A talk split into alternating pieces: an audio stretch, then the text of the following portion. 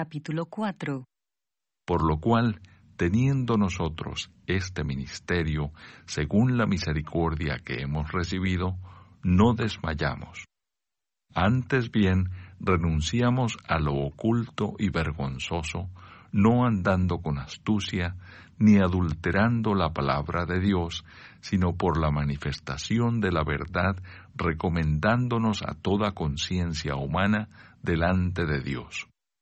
Pero si nuestro Evangelio está aún encubierto, entre los que se pierden está encubierto, en los cuales el Dios de este siglo cegó el entendimiento de los incrédulos para que no les resplandezca la luz del Evangelio de la gloria de Cristo, el cual es la imagen de Dios.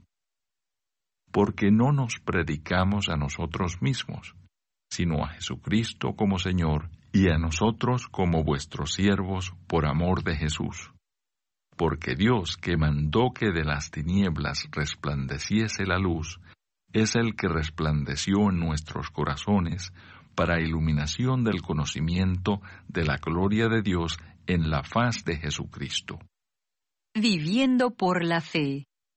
Pero tenemos este tesoro en vasos de barro, para que la excelencia del poder sea de Dios y no de nosotros, que estamos atribulados en todo, mas no angustiados, en apuros, mas no desesperados, perseguidos, mas no desamparados, derribados, pero no destruidos, llevando en el cuerpo siempre por todas partes la muerte de Jesús, para que también la vida de Jesús se manifieste en nuestros cuerpos.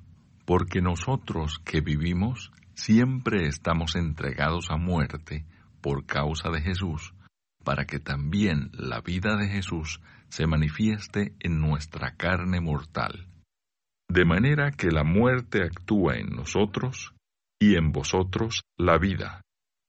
Pero teniendo el mismo espíritu de fe, conforme a lo que está escrito, creí por lo cual hablé, nosotros también creemos, por lo cual también hablamos, sabiendo que el que resucitó al Señor Jesús, a nosotros también nos resucitará con Jesús y nos presentará juntamente con vosotros, porque todas estas cosas padecemos por amor a vosotros, para que abundando la gracia por medio de muchos, la acción de gracias sobreabunde para gloria de Dios. Por tanto, no desmayamos. Antes, aunque este nuestro hombre exterior se va desgastando, el interior no obstante se renueva de día en día porque esta leve tribulación momentánea produce en nosotros un cada vez más excelente y eterno peso de gloria. No mirando nosotros las cosas que se ven, sino las que no se ven, pues las cosas que se ven son temporales, pero las que no se ven son eternas. Comentario de Mateo Henry 2 Corintios capítulo 4 2.1 a 7 el mejor de los hombres podría desmayarse, si no reciben la misericordia de Dios. Y esa misericordia que nos ha ayudado a salir, y nos ha ayudado en adelante, hasta el momento, podemos confiar en que nos ayudará hasta el fin. Los apóstoles no tenían base y malvados designios, cubierto con pretensiones justas y engañosos. Ellos no tratan de hacer su ministerio sirven una vez. Sinceridad o rectitud mantendrán la opinión favorable de los hombres sabios y buenos. Cristo, por su evangelio hace un descubrimiento glorioso a las mentes de los hombres.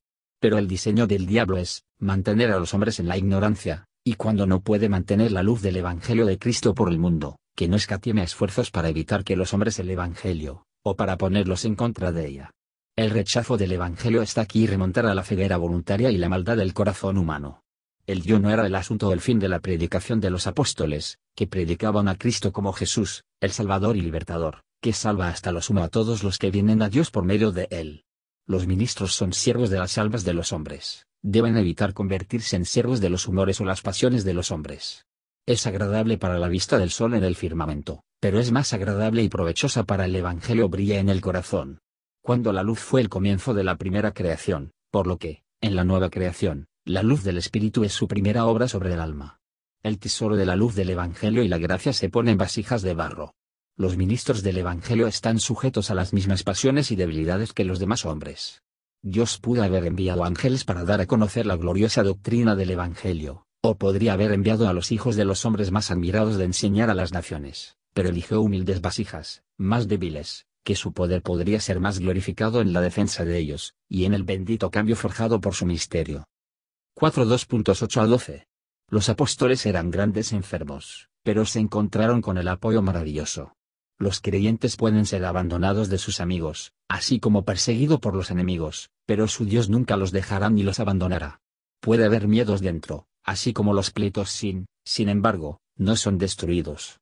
El apóstol habla de sus sufrimientos como contrapartida de los padecimientos de Cristo, para que la gente pueda ver el poder de la resurrección de Cristo y de la gracia y de la vida de Jesús.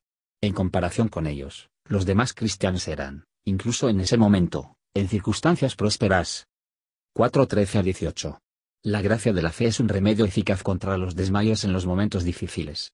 Sabían que Cristo resucitó, y que su resurrección fue un ferviente y la garantía de los suyos. La esperanza de esta resurrección alentará en un día el sufrimiento, y nos preparó por encima del miedo a la muerte.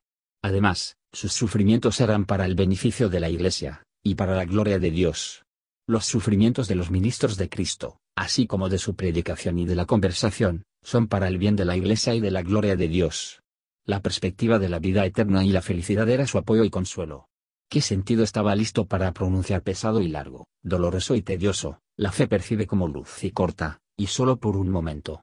El peso de todas las aflicciones temporales era ligereza a sí mismo, mientras que la gloria por venir era una sustancia, peso, y con una duración más allá de la descripción. Si el apóstol pudo llamar a sus ensayos pesados y largos ligeros constantes, y solo por un momento, lo que deben ser nuestras dificultades insignificantes. La fe permite hacer este juicio correcto de las cosas. Hay cosas que no se ven, así como las cosas que se ven. Y hay esta gran diferencia entre ellos, cosas que no se ven son eternas, cosas que se ven, sino temporal, o solo temporal. Veamos entonces miramos fuera de las cosas que se ven, cesemos a buscar ventajas mundanas, o tener presentes aflicciones. Demos diligencia para hacer de nuestra felicidad futura seguro. Gracias por escuchar y si te gustó esto, suscríbete y considera darle me gusta a mi página de Facebook y únete a mi grupo Jesús Answers Prayer.